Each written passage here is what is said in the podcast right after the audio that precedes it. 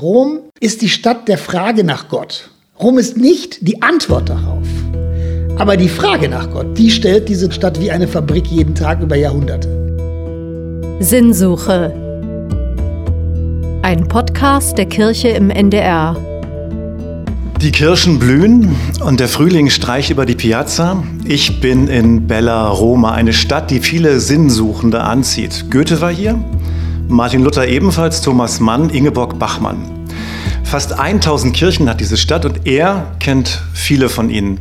Andreas Englisch nimmt sich Zeit für uns, für Sinnsuche, Autor, Journalist, Fremdenführer und vor allen Dingen Vatikanexperte. Er ist der, der mit dieser geradezu pfingstlichen Leidenschaft über diese Stadt spricht, die Kirche und die Päpste. Schön, dass es klappt und dass wir hier zu Besuch sein können und ähm, dass wir hier gemeinsam auf Sinnsuche gehen. Ja, hallo, schön, dass ihr da seid. Also, es sind Anekdoten, die kleinen Geschichten aus dem Hintergrund, mit denen er die große Geschichte über diese Stadt, die Päpste und die Kirche erzählt. Und das kommt total gut an. Neulich erst wieder in der NDR Talkshow, wenn er redet, hören alle gerne zu. Wotan Wilke Möhring lächelt beseelt, Johannes Bekerner ebenfalls, Bettina Tietjen. Woher kommt das, diese Gabe, so gut Geschichten erzählen zu können? Wo haben Sie die her? Ich habe keine Ahnung. Ich habe das immer sehr gerne gemacht. Ich habe immer sehr gerne Geschichten erzählt. Ich habe sehr gerne Geschichten gelesen. Ich hatte eine sehr begabte Großmutter, hat man mir immer erzählt, die sehr unterhaltsam gewesen sein muss. Ich habe keine Ahnung, ob das ein Gen war, aber ich weiß es nicht. Ich kann, kann das einfach. Gab es irgendwie mal Momente in der Schule, wo sich das auch dann vielleicht weiterentwickelt hat? Im Gegenteil, ich hatte eine genau gegenteilige Erfahrung. Ich habe äh, immer sehr die deutsche Sprache sehr, ich habe mich immer sehr für Geschichten für Deutsch interessiert, für die Sprache. Und ich war in Deutsch immer unheimlich schlecht. Und äh, äh, ich weiß noch, dass mein, in der Oberstufe mein Lehrer mir also dringend davon abriet, Deutsch als Leistungskurs zu nehmen, weil er hat gesagt, du kannst das nicht. Dann habe ich äh, Abitur gemacht und habe Germanistik studiert. Und dann hat mein Professor gesagt, lassen Sie von Deutsch die Finger. Sie haben keine Ahnung davon. Und äh, das äh, Gute ist, ich glaube, das ist immer so, macht vielleicht auch Leuten Mut, äh, gebt nicht äh, auf immer gleich nach, wenn die Leute euch sowas sagen. Also ich habe mein ganzes, mein ganzes Leben lang mit der deutschen Sprache viel Geld verdient und darüber bin ich auch sehr stolz. Aber wie gesagt, die Ratschläge, das zu lassen, waren keine guten. Hm. Also bei mir ist es ein bisschen ähnlich. Also mein Deutschlehrer hätte wahrscheinlich nie verstanden oder nie geahnt, dass ich dann doch mal Journalist werde und fürs Radio arbeite und Texte schreibe und dass die dann auch sogar in Zeitungen erscheinen. Also der hätte damals wahrscheinlich mir zu was völlig anderem geraten. Machen Sie was ganz anderes, Kreatives, Herr Vorwald. Ähm, ich finde bei Ihnen, da merkt man, da mag einer sein Thema. Ja, stimmt. Woher, komm, woher kommt das? Also, äh, das ist bei mir ganz früh, also meine Oma, wir sind, meine Eltern sind, äh, also meine Großeltern sind aus Schlesien rausgeflogen nach dem Zweiten Weltkrieg und ähm, sind dann mit mehr oder weniger nichts in diesem kleinen katholischen Werl angekommen. Und meine Oma war eine glühende Katholikin und hatte, als ich äh, klein war, also das ist jetzt ja, fast 55 Jahre her, immer eine Kerze unter dem Bild von einem Mann. Und ich habe sie immer mal gefragt, wer ist das? Hat sie gesagt, das ist der Papst. Das fand ich total spannend. Da hat sie gesagt, wo ist der denn? In Rom. Und mein Vater war ein ganz einfacher Arbeiter, deswegen hatten wir kein Auto. Wir hatten auch kein Telefon und kein Fernseher. Und für mich war die Vorstellung, also die Entfernungen konnte ich mir nur mit dem Fahrrad vorstellen, weil wir sind nie irgendwo hingefahren, wir waren nie im Urlaub. Die einzige Reise, die ich als Kind mal gemacht habe, war zu meiner anderen Großmutter mit dem Zug nach Oldenburg, was mir schon irre weit vorkam. Aber Rom war für mich so unvorstellbar weit weg, dass ich dachte, das ist eine total mystische Welt. Und dieser Papst, vor dem meine Oma immer kniete, hatte offenbar eine ganz große Macht über sich. Ich bin ein Messdiener geworden. Ich war dann engagiert in der katholischen Kirche, aber so diese Faszination, das hat mich nie losgelassen. Und das hat mich auch geprägt. Und Rom war dann es hatte auch mit meinem Charakter zu tun. Ich bin dann, äh, ich war in England und in Frankreich vorher mal, in der Schule auch. Das war auch schön, das habe ich aber auch nichts dagegen, aber ich bin dann mit 16 oder 17, glaube ich, zum ersten Mal in Rom gewesen und ich bin hier aus dem Zug gestiegen und habe gesagt, das ist meine Stadt, hier gehe ich nicht mehr weg. Hm. Dazu wollte ich später noch kommen. Also ich fand spannend in Ihrem Buch, da beschreiben Sie so eine Stelle, Papst Franziskus hat Sie mal heiliger Sohn genannt. Ja. Was war das für eine Geschichte oder was war das für eine Situation? Also äh, ich nicht nur ich, also alle Journalisten, die sich mit dem Vatikan schon länger beschäftigten, ich bin jetzt ja leider da schon Dinosaurier, also wir waren natürlich, hatten äh, viele, viele, viele Jahre mit Johannes Paul II. verbracht und viele Jahre mit Benedikt XVI. Und es war im Umgang mit einem Papst, vor allem wenn man ihn zum ersten Mal trifft, ganz normal, ihn mit seinem Titel anzusprechen, Heiliger Vater, das war völlig klar. Also keiner von uns hätte irgendetwas anderes gesagt. Und bei Franziskus, äh, das werde ich nie vergessen, also er spricht ja relativ gut Deutsch und ich habe dann auf Deutsch dem gesagt, ich weiß, dass sie am Rhein Deutsch gelernt haben, Heiliger Vater. Und dann klopft er mir so auf den Arm und sagte, wie läuft's denn so, Heiliger Sohn? Und ich war völlig fertig, weil ich dachte, der tickt völlig. Aber wissen Sie, das war schon, das war schon ein Zeichen damals, das ist ja über zehn, das ist ja fast zehn Jahre, fast genau zehn Jahre her, dass man dachte, der tickt wirklich komplett anders. Das ist ein völlig anderer Papst. Das war eigentlich klar. Hm. Also Jens Martin Kruse, den Sie vielleicht kennen, der war auch mal hier in Rom, war Pastor der deutschen evangelischen Gemeinde. Ja. Wir haben zusammen Hebräisch in Hamburg gelernt, vor vielen, vielen Jahren. Und 2017 haben wir eine Reihe gemacht für, für den NDR, dann auch Morgenandachten zum großen Reformationsjubiläum. Und er hat von Papst Franziskus erzählt, auch von dem Besuch da in der Gemeinde. Und er sagte, Franziskus ist jemand, der macht es einem einfach. Der ist ein wahrer Pontifex, also ein wahrer Brückenbauer. Der baut keine Hürden auf. Das stimmt. Also äh, das ist völlig richtig. Also er hat so ganz bewusst ja von der ersten Sekunde an so alles majestätisch abgelehnt. Also das war ja noch bei äh, Johannes Paul II.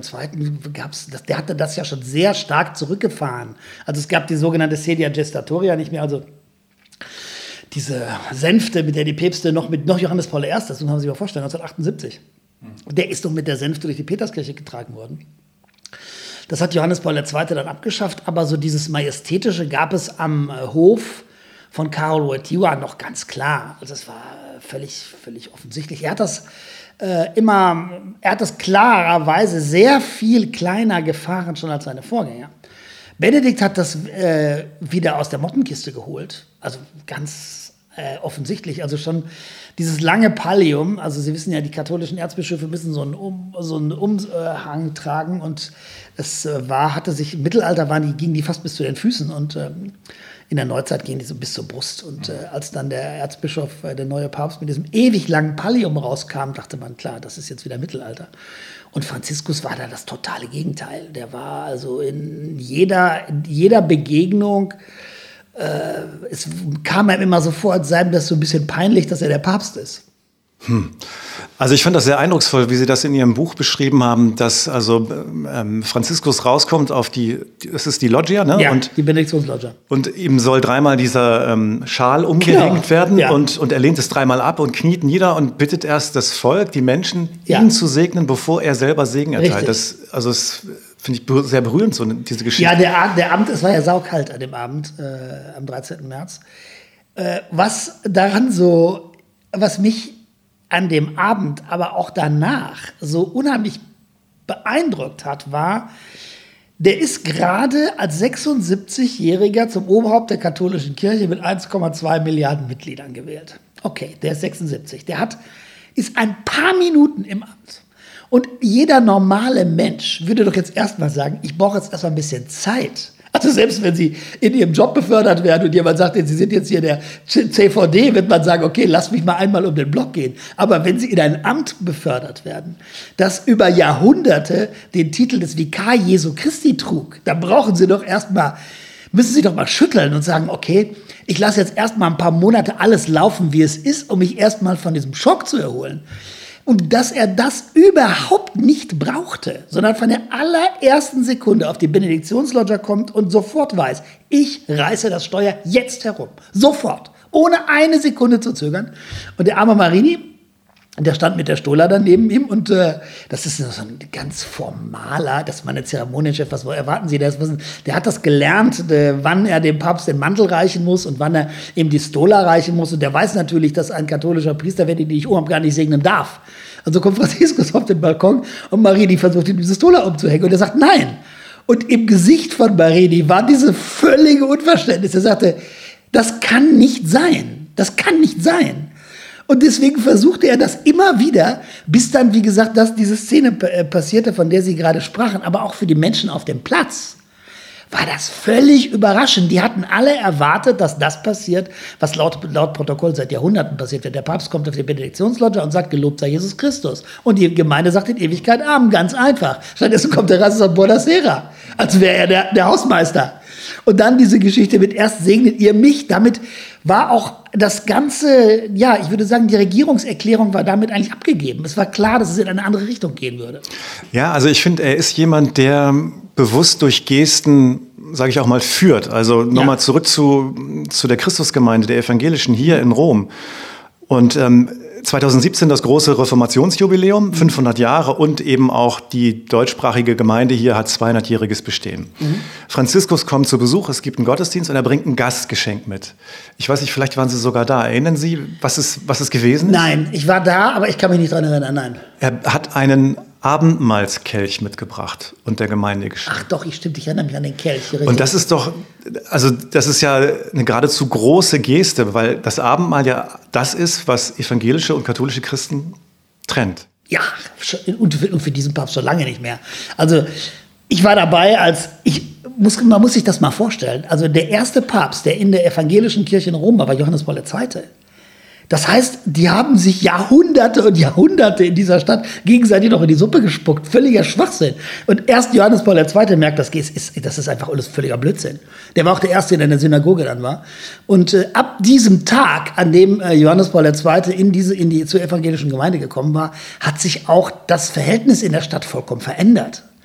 Äh, er hat dann ja, äh, und Franziskus war jemand, der äh, in dieser Geschichte, und wissen Sie, das ist ein sehr heikler Punkt, den Sie da ansprechen, weil die Auseinandersetzung mit seinem noch lebenden Vorgänger, Josef Ratzinger, und seiner eigenen Idee, die ging ja genau darum.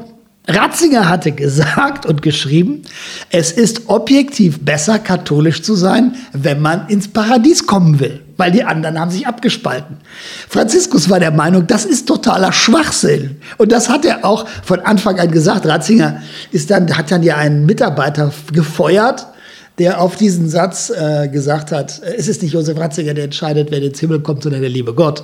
Also diese Haltung der katholischen Kirche gegenüber der evangelischen Kirche zu sagen, ihr habt euch ja abgespalten, ihr seid die Sekte, das hat Franziskus völlig revidiert. Der hat gesagt, die könnten zu uns genauso gut sagen, dass wir eine Sekte sind.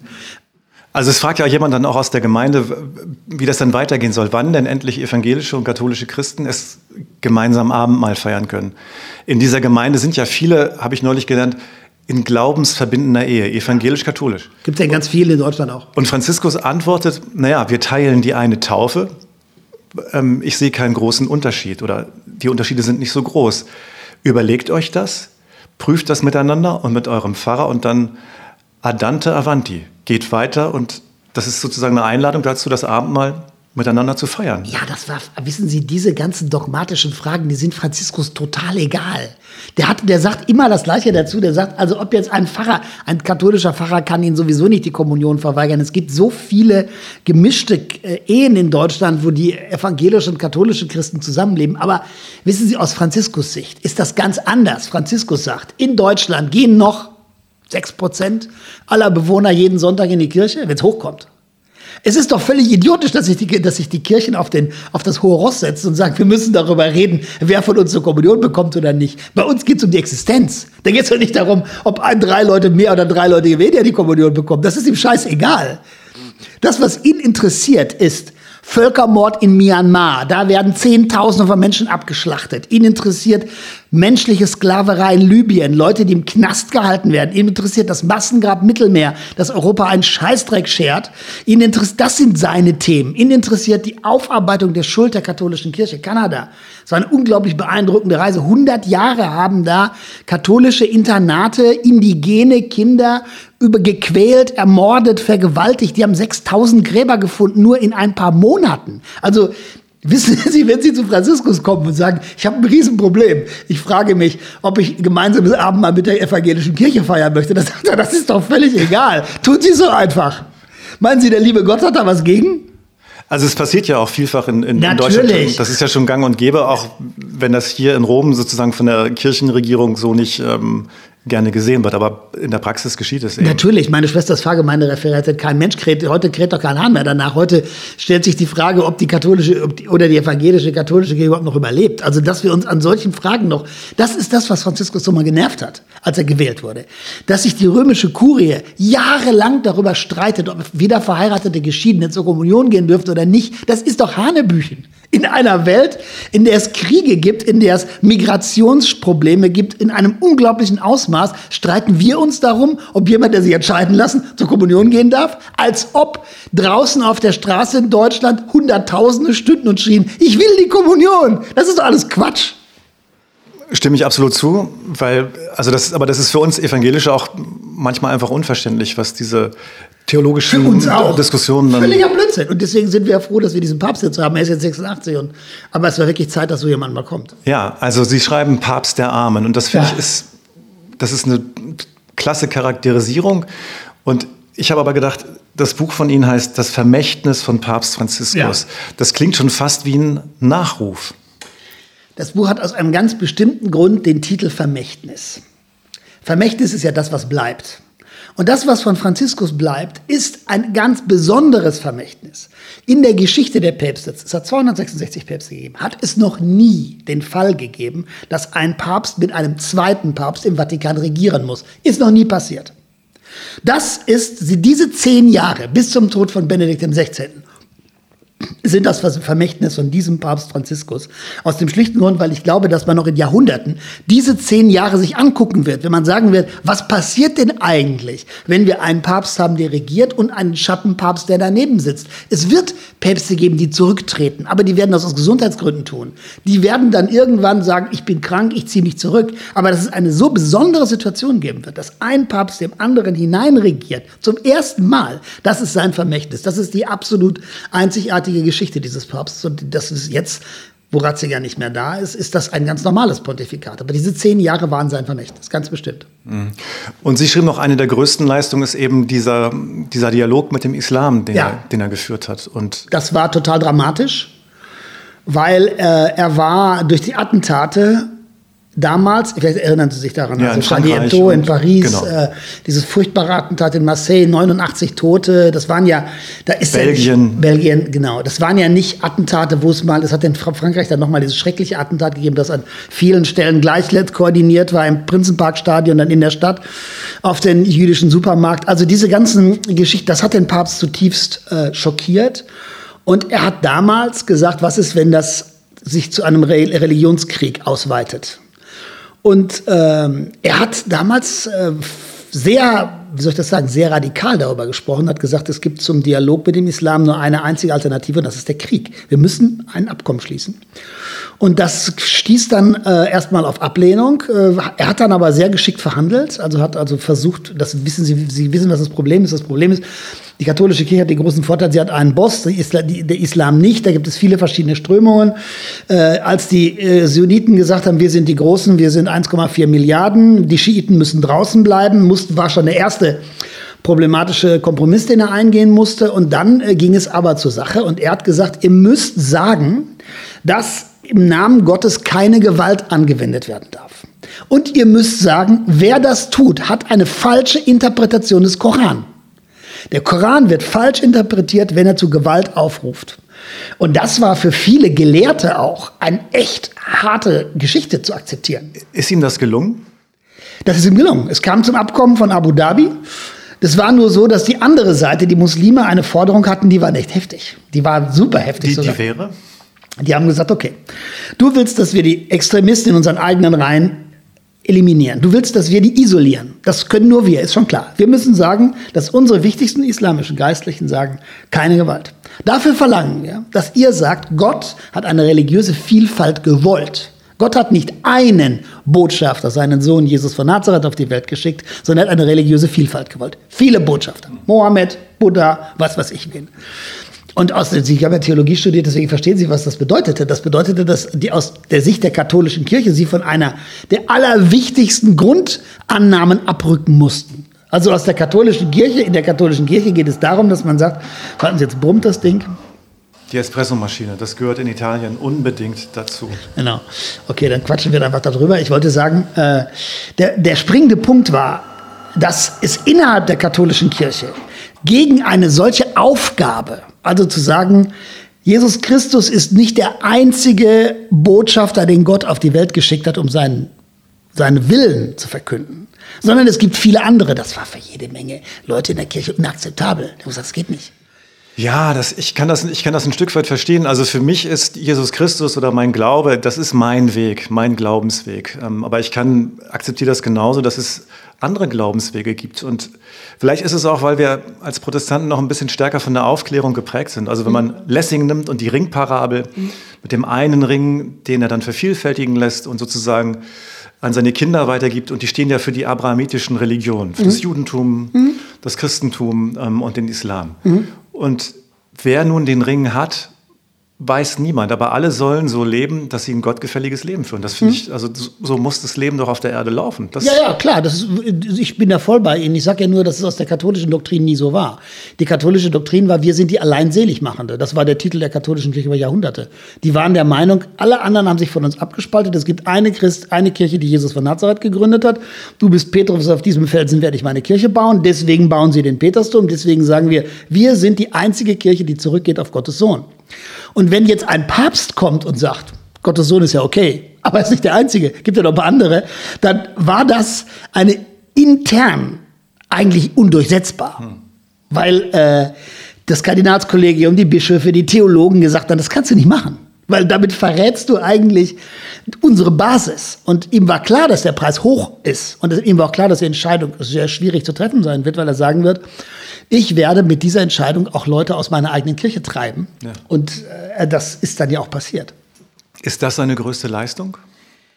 Ich glaube, das ist, ich glaube, es wird die Zukunft zeigen. Ich glaube, das ist eine seiner größten Leistungen des Jahr. Ich glaube, dass äh, die Untersuchungen, die es danach von Politologen gegeben hat, ist ja, dass die Terrorwelle tatsächlich abgeebbt ist. Also diese großen Attentate hat es nicht mehr gegeben. Ich, niemand kann beweisen, dass es mit diesem Abkommen von Abu Dhabi zu tun hat, aber es ist zeitgleich passiert. Deswegen glaube ich den Politologen, die sagen, der Einfluss darauf war groß. Ich glaube, es gibt zwei Dinge, die von diesem Papst bleiben werden und die äh, wirklich für ihn revolutionär sind. Das eine ist dies, also das Abkommen mit anderen Religionen, dass die katholische Kirche von ihrem hohen Ross runtergestiegen ist. Das ist, glaube ich, ganz wichtig. Und das zweite ist Glaubwürdigkeit. Also diese Geschichte, das, das kennen Sie ja schon von Heine. Sie predigen Hain und äh, predigen Wasser und trinken heimlich Wein. Das war ja über Jahrhunderte genau so. Und dass dann ein Papst kommt und sagt, wir brauchen, müssen mit unseren Gesten mal zeigen, dass wir um Glaubwürdigkeit bemüht sind. Also weg mit dieser ganzen Protzerei, weg mit diesem ganzen liturgischen Quatsch, also diese goldenen Gewänder. Rein in den Fiat 500, nicht mehr apostolischer Palast. Äh, das hat, glaube ich, bei ganz vielen Menschen, äh, auch die ich durch meinen Kontakt zu ganz normalen Gläubigen habe, äh, ganz viel bewirkt. Für die ist, das war, glaube ich, eine ganz wichtige, ganz entscheidende Geste. Hm.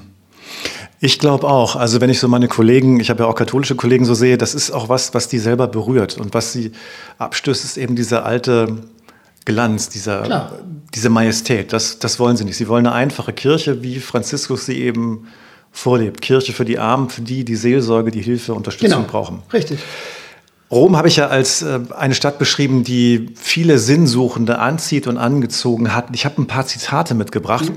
und wollte Ihnen mal Zitate vorlesen und ähm, vielleicht wissen Sie, von wem es ist und wir kommen darüber so ein Stückchen ins Gespräch. Okay, nur zu. Also, es gibt drei Hügel, von denen das Abendland seinen Ausgang genommen hat. Golgatha, die Akropolis in Athen, das Kapitol in Rom. Aus allen ist das Abendland geistig gewirkt.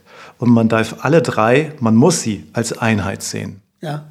Kenne ich, aber ich wüsste nicht, wer es geschrieben hat. Theodor Heuss bei einer Schuleinweihungsfeier in Heilbronn. Ah, cool. Und dann hier das. Auf dem Bahnhof Termini sah ich, dass in Rom die Abschiede leichter genommen werden als anderswo. Denn die fortfahren lassen denen, die bleiben, einen Gepäckschein auf Sehnsucht zurück. Das ist cool, aber ich habe keine Ahnung, wer das geschrieben hat. Ingeborg Bachmann. Ach, Ingeborg Bachmann, okay. Ja, Und als ich auch so geguckt habe, man findet viele Männer, ne, die, die, die, die Rom beschreiben und Rom preisen und, und hier hingereist sind. Von Frauen habe ich jetzt wenig gefunden oder wenig entdeckt. Also Ingeborg Bachmann war für mich dann ein wirkliches Highlight. Okay, ich, ich gebe Ihnen mal einen Tipp. Ich, Sie sind jetzt gerade hier in der Via Portoense 104. Hier direkt nebenan in der Via Portoense 112, das ist von mir 30 Meter weg, lag die Villa von Gaius Julius Caesar. Die Straße heißt auch noch so. Darunter liegt die Villa und dort lebt er mit einer der berühmtesten Frauen, die nach Rom gekommen ist und die von dieser Stadt voller Leidenschaft war. Das war Kleopatra. Also vielleicht haben Sie auch eine berühmte Nachbarin, aber so eine berühmte Nachbarin wie ich habe ich, haben Sie garantiert nicht, weil Kleopatra wohnte hier direkt nebenan. Großartig. Also es gibt, aber ich würde das gerne korrigieren, was Sie gesagt haben. Ich habe meiner Ansicht nach ist das nicht so, was Sie gesagt haben. Äh, Rom, äh, Rom ist nicht die, die, die Menschen, die, ich glaube nicht, also meine Meinung ist, nicht, dass es die, die Stadt einer Sehnsucht ist. Rom ist die Stadt der Frage nach Gott. Rom ist nicht die Antwort darauf. Aber die Frage nach Gott, das ist, die stellt diese Tra Stadt wie eine Fabrik jeden Tag über Jahrhunderte. Die Menschen, die hierher kommen, haben gar keine andere Wahl. Selbst wenn sie der atheistischste Kommunist aus Moskau sind und kommen nach Rom, dann sehen sie eine Stadt mit 921 Kirchen in der Innenstadt, die in ihrem ganzen Leben immer noch zutiefst von dieser Frage nach Gott geprägt ist. Weil wenn es diesen Gott gibt, dann hat das alles Sinn gemacht. Wenn es ihn nicht gibt, dann gibt es einen Koloss von Peterskirche, der über 120 Jahre gebaut worden ist, für nichts und wieder nichts. Also ich will damit sagen, diese Stadt spitzt die Frage nach Gott zu. Aber die Frage, die Stadt ist nie in der Lage gewesen, eine Antwort darauf zu geben. Hm. Finde ich interessant. Also wir waren gestern Abend, haben wir die Vatikanischen Museen besichtigt und dann eben auch die Sixtinische Kapelle. Und das, ich habe mich dabei ertappt, dass das, was Sie auch beschrieben haben in Ihrem Buch Mein Rom, ich bin reingekommen und mir ist die Kinnlade runtergefallen. ja, glaube ich. Also ich habe geguckt und dachte, also die Fremdenführerin sagte noch, ähm, Sie können ja nachher mal entscheiden, wer Ihr Favorit ist, Raphael oder Michelangelo. Mhm. Und ganz klar, für mich ist es Michelangelo. Mhm. Also als ich das gesehen habe, oben die Schöpfung, mhm. und ich habe wirklich geguckt und gestaunt. Also es ist, ähm, auch für mich als Protestant, es ist ein unglaublich beeindruckender Ort, eine wunderschöne Kirche. Ja, stimmt. Ne? Ich habe noch ein schönes Zitat. Vielleicht so. manch einer, der vor der Versuchung flieht, hofft doch heimlich, dass sie ihn einholt. Das ist auch gut. Keine Ahnung, von wem das ist. Das ist aus Don Camillo und Pepone. okay. Und das ist der ja auch Film ist großartig, die, die Filme, ja. Die sind also unglaublich, weil sie auch die beiden konkurrieren ja in ihrem Schaffen, also der Bürgermeister Pepone, der Kommunist oder Sozialist, und Don Camillo, der, der, der, der, Pfarrer, die konkurrieren ja um die Lösung der sozialen Frage. Genau. Jeder auf seinem Weg. Richtig. Wer ist bei Ihnen mehr in der Brust, ähm, Camillo oder Pepone? Also ganz, äh, ganz eindeutig Camillo. Also ich war ähm, ich habe mich immer, äh, ich war von dem Glauben mein ganzes Leben lang fasziniert. Ich war von der Frage nach Gott. Ich habe ich hab mir gerade überlegt, ein neues Buch zu machen über ich, dieser Mann aus Nazareth, wer immer das auch gewesen sein mag, hat ja diese Welt revolutioniert und wahrscheinlich weit mehr revolutioniert als alle anderen. Und es gibt eine Episode, die kann ich, die, die fällt mir immer wieder ein. Ich war mit Wojtyła äh, im Jahr 2000 am See Genezareth.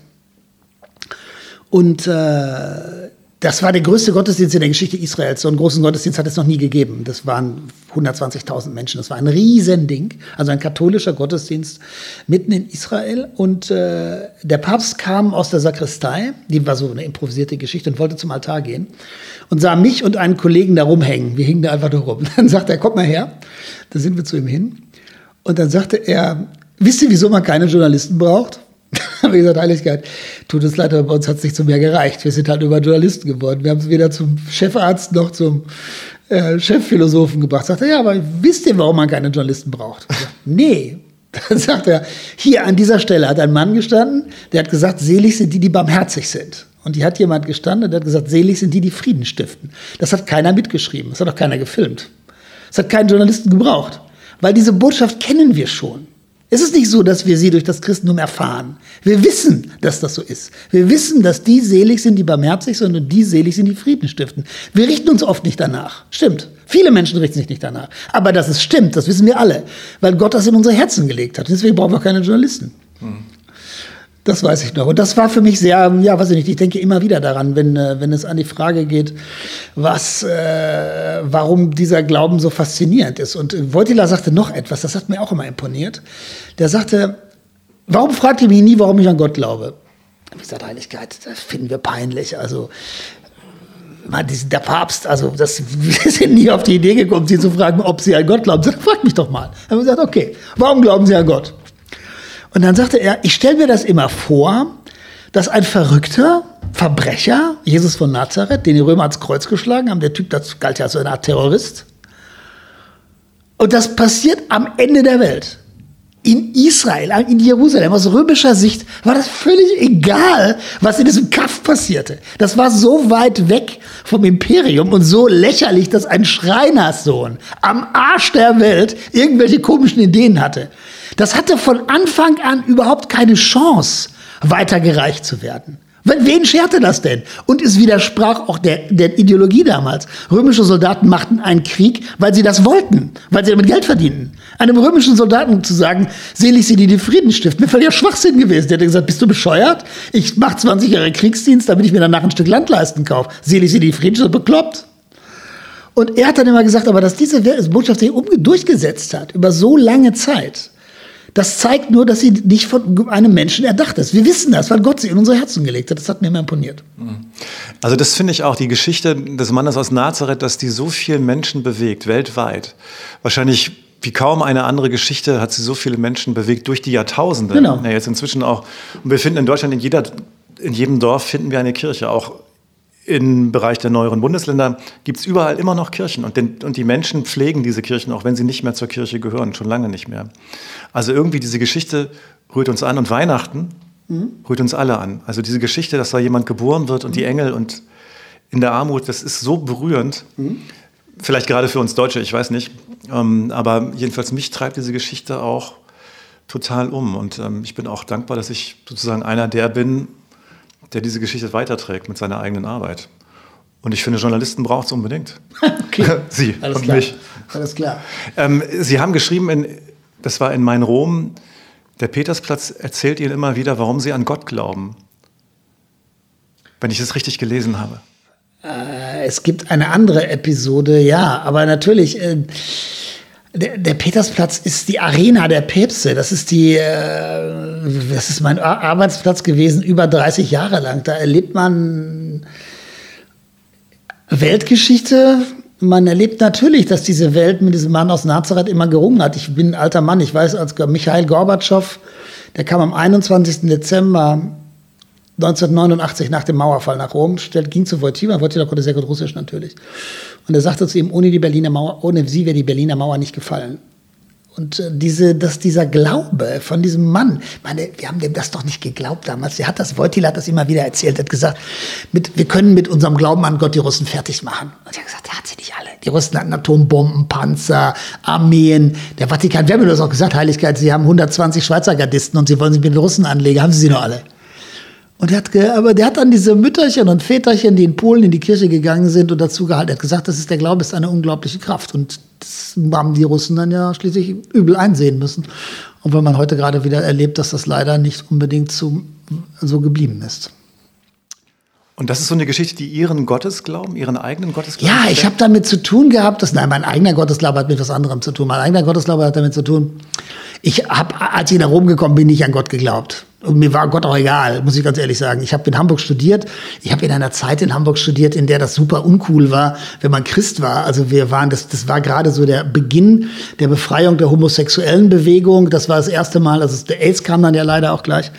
Aber das war so der Auf, eine Aufbruchsstimmung. Wir wollten irgendwie keine Pershings und wir wollten irgendwie äh, keine Kirchen, keine Macht. Wir wollten irgendwie, ich kann mich an die Hafenstraßenaufstände erinnern damals. Äh, ich ich habe mit, mit meinem Sohn neulich gestritten, weil er hat ein Foto gesehen aus Hamburg und da stand an dieser Keimmauer noch, an dieser Mauer, wenn ihr die Häuser räumt, holen wir die Russen. Und er verstand das nicht. Und er hat gesagt, was meinen die da? Und er gesagt, ja, es hat eine innerdeutsche Grenze damals gegeben und so. Also ich war aus so einer Zeit, in der man mit Kirche nichts zu tun hatte. Dann bin ich nach Rom gekommen, zufällig, nicht weil ich mich für Religion interessiert habe. Mir war Religion völlig egal. Und ich habe nur diesen Job gemacht. Also ich habe, mein Job war, Wojtyla zu beobachten. Also damals Johannes Paul II. Die Reise mit ihm zu machen. Äh, und äh, das war auch okay, aber das hat mich nicht am Anfang nicht wirklich berührt. Im Gegenteil. Am Anfang es war, war, war, es war nur die, also diese Sehen, also Italienisch zu lernen. Ich wollte nur Italienisch lernen. Ich hatte mit der Kirche überhaupt nichts am Hut. Ich wollte nur, ich wollte eigentlich drei Monate in Rom bleiben. Ich wollte Silvester 87, 88 wieder in Hamburg feiern. Das ist dann jetzt eine ganze Weile her, gebe ich zu. Aber wir haben, äh, ich war, wollte nichts, hatte in der Kirche nichts zu tun. Und Wojtyla, ich war am Anfang dagegen. Ich habe auch geschrieben, die Artikel gibt's heute noch, äh, Fremden, äh, total äh, menschenfeindlich, hat keine Ahnung, äh, schreibt irgendwie gegen, äh, regiert ständig ins Sexualleben rein. Äh, also habe das keinen Hehl daraus gemacht, dass ich den für einen konservativen, verknöcherten äh, äh, Typen hielt, der also der Welt eher Schlechtes als Gutes tat. Stimmt, war so. Und das hat sich dann im Laufe der Zeit geändert. Äh, ich habe dann gemerkt, ähm, irgendwas stimmt da nicht bei dir, bei mir. Dann habe ich das eine Zeit lang mit anderen Augen gesehen, aber der Moment, an dem es bei mir Klick gemacht hat, das war ein ganz anderer. Das war in der Slowakei 2004. Wojtyla war schon sehr, sehr krank. Der hatte den, hatte, der konnte kaum mehr sprechen. Und der hatte durch die Parkinson-Krankheit war das so, er, er konnte, wenn er was in die Hand nahm, die Hand nicht wieder öffnen. Das dauerte ewig lange, bis der die, der hatte die Muskeln nicht mehr unter Kontrolle. Und wir fahren durch die Slowakei, das war in der Nähe von Bratislava. Und äh, ein Pfarrer, der gedacht hat, vielleicht kommt der Papst ja vorbei, hatte sich mit seiner Kirchengemeinde einfach an die Straße gestellt. Das war nicht abgemacht. Der stand da, sang Lieder. Und dann sah der Papst aber, dass da der Pfarrer mit seiner Gemeinde stand und stoppte. Er sagte, hielt das die Hand hoch, dann stoppten die auch alle. Dann ließ sich Wojtyla das Mikrofon geben und wollte sagen, Benedicat vos omnipotens Deus, das segne euch der allmächtige Gott. Und er konnte das nicht mehr. Also der versrang um diese wenigen Worte, Benedicat vos, und er schaffte das einfach nicht. Und dann machte ein Polizist ein Zeichen und sagte, weiterfahren, weiterfahren, weiterfahren, Sie dürfen hier nicht stehen, das ist zu gefährlich. Und äh, Wojtyla schaffte das immer noch nicht zu reden. Und dann kam ein äh, Mitarbeiter des Vatikans und wollte ihm das Mikrofon wegnehmen. Und das klappte nicht, weil der konnte die Hand nicht aufmachen. Der konnte die Muskeln nicht bewegen. Deswegen versuchten die immer die Finger von diesem Mikrofon runterzukriegen und schlugen ihn dann wieder, immer wieder auf die Hand. Bam, bam, bam. Und gegenüber waren meine Fotografenkollegen, die ich seit Jahrzehnten kannte. Und die fotografierten das. Und ich dachte, das ist der Hammer heute Abend. Also der Mann, der die Mauer mit eingerissen hat, der große Johannes Paul II., geschlagen wie ein Kind am Ende seines Lebens. Das war auch so laut, weil die schlugen auf die Hand und er hatte ja das Mikrofon in der Hand. Deswegen knallte das immer so. Und ich dachte, das ist so erniedrigend, dass dieser Mann das noch erleben muss. Ich habe gedacht, das Schlagzeile morgen. Du hast das gesehen. Wahnsinnsbilder. Und die Fotografen standen genau davor. Dann sind wir in die nächste Stadt gefahren. Ich habe die Geschichte geschrieben, hat meinen Chef angerufen und habe gesagt, wir haben eine Bombengeschichte. Der große Papst, der Jahrtausendpapst, äh, der damals schon im Ruf stand, heilig gesprochen zu werden, der ist heute richtig geprügelt worden. Und ich kann das beweisen, ich habe es gesehen, ich stand dabei. Da bin ich abends zu den Fotografen und habe gesagt, ich brauche die Bilder.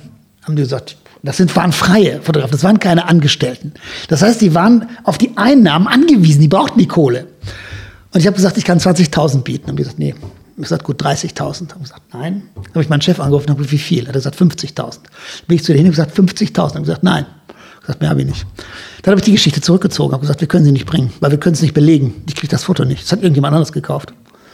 Und dann sind wir abends in die Kneipe und habe mit meinen Fotografenkumpels geredet. Die kenne ich sehr lange. Ich war mit denen im Balkankrieg. Einer von denen ist damals angeschossen worden ein anderer, die sind knallhart, die haben schon hundertmal ihre Freundin betrogen. Wenn ein Mann im Auto verbrennt, dann knipsen die, das ist denen scheißegal. Die sind nicht sonderlich zart beseitet. Und wir sitzen in der Kneipe, trinken Bier und dann sage ich, sag mal, wer hat das denn gekauft? Ihr habt es mir nicht verkauft, okay, aber ich würde gerne wissen, wer hat mehr gezahlt als ich. Und dann sagte der älteste Kollege da, der arbeitete für eine große äh, Nachrichtenagentur, aber als Freier, sagte, ich habe so viel Scheiße in meinem Leben gebaut. Ne? Meine Familie verlassen, zwar ein bisschen eine Kackidee, ich hab, war mal in eine üble Schlägerei verwickelt. Aber als ich das da gesehen habe, habe ich gesagt, das mache ich nicht. Das fotografiere ich nicht. Das hat der Mann nicht verdient. Das mache ich nicht. Ich kann gar kein Gebet sprechen, weißt du das? Ich habe beim ganzen Leben nicht gebetet. Aber als ich das gesehen habe, das mache ich nicht. Und dann hat er seine Kamera sinken lassen und alle anderen auch. Und da bin ich abends zurück ins Hotel und habe gedacht, du hast das nicht gepeilt. Du hast auch diesen Moment nicht kapiert. Aber diese hartgesottenen Kerle, die haben das kapiert, dass in diesem Mann, der etwas Gutes wollte, dass das nicht geht. Und ich habe mich tief, zutiefst geschämt, gebe ich ganz ehrlich zu. Ich habe an diesem Abend gedacht, die haben das gepeilt.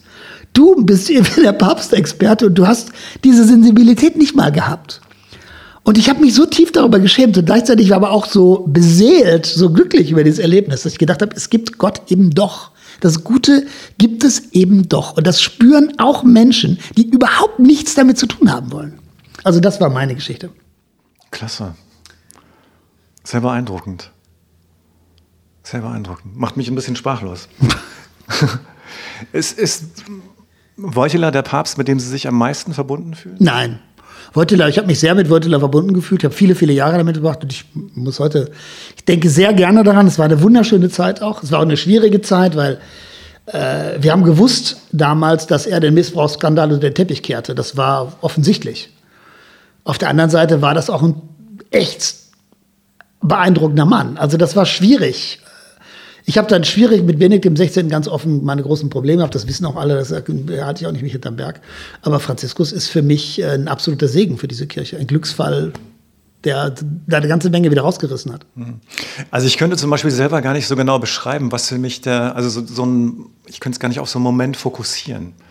Mein Gottesglauben. Also ich habe meinen Gottesglauben verloren mit 18, 19 Jahren und dann ist es aber so brennend geworden, dass ich dann tatsächlich Theologie studiert habe, weil ich mhm. wissen wollte, was, was die Welt im Innersten zusammenhält.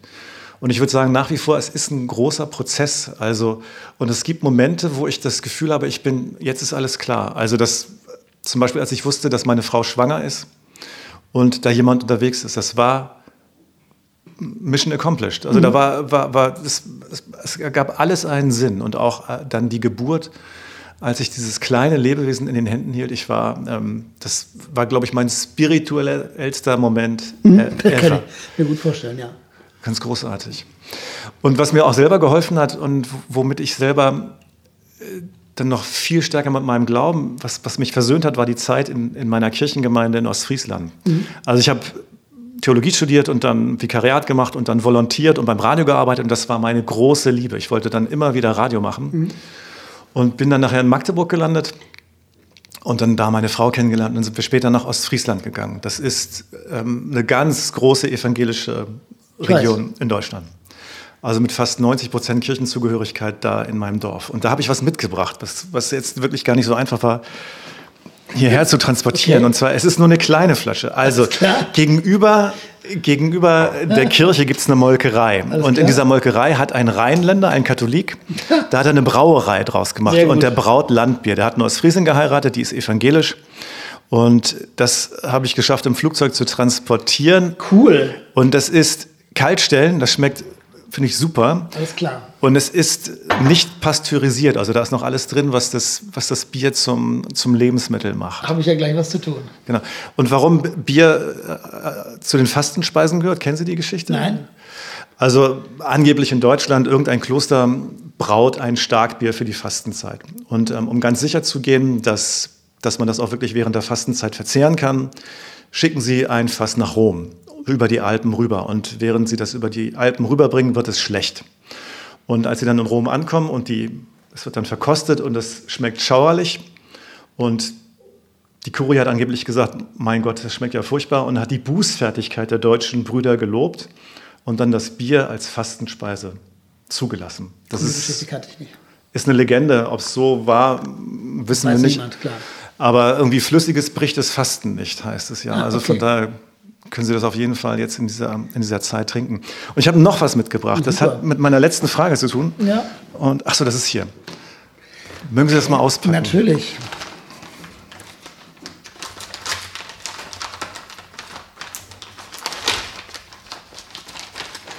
Blaues Geschenkpapier eingepackt von Frau Schmidt und ja. da ist ein Accessoire drin.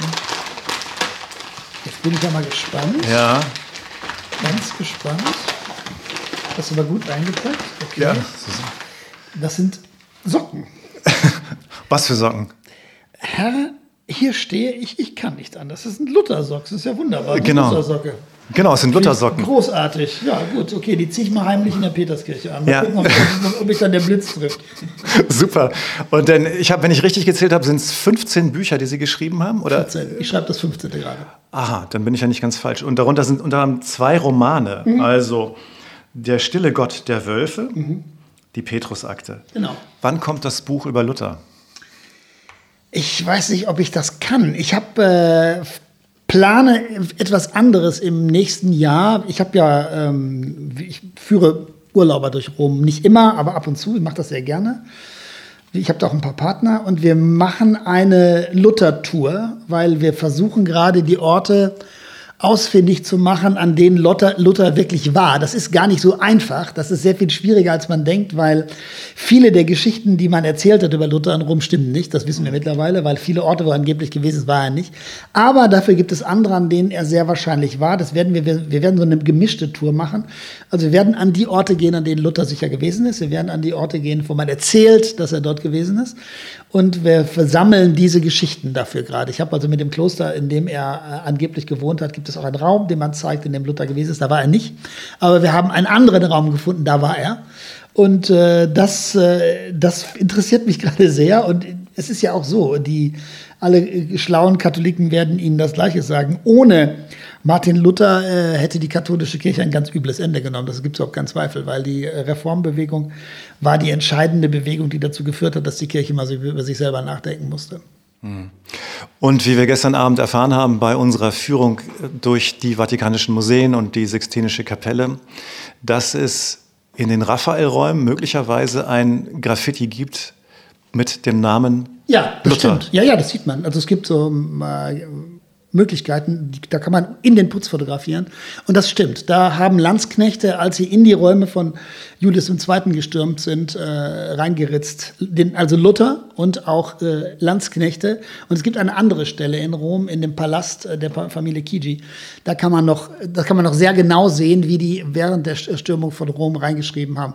Das macht die Landsknechte lachen, dass wir den Papst haben fliehen machen. Ah, also nicht Martin Luther selbst hat sich da eingeritzt, das wäre auch irgendwie. Das waren die Landsknechte. Also nicht, das waren die Landsknechte. Nein, Herr Luther hat sich nicht in der, in der Raphael-Loggia eingeschrieben. Ich glaube, der hatte damals auch, eine, auch noch große Ehrfurcht vor dem, was hier in Rom passierte. Natürlich, es war ein tiefgläubiger ja. äh, Katholik, der hat ja sein Leben lang auch daran an vielen Vorstellungen der katholischen Kirche festgehalten. Zumal er, also viele der, der negativen Äußerungen über Rom und die Päpste und die Frömmigkeit hier sind ja, gehen, sind ja viel, viel später. Also das ist immer der Rückblick auf das. Und ich habe nochmal zwei Aufsätze mitgebracht, die lasse ich Ihnen gerne da. Danke. Und da steht auch drin, dass er sehr beeindruckt gewesen ist, positiv beeindruckt von der, von der, von der Atmosphäre in dieser Stadt. Und ich, ich sage Dankeschön. Ja, ich danke auch. Schön, dass Sie uns zu Besuch waren. Für das Gespräch, dass Sie, dass es, dass Sie Zeit genommen, sich Zeit genommen haben, dass wir hier sein durften.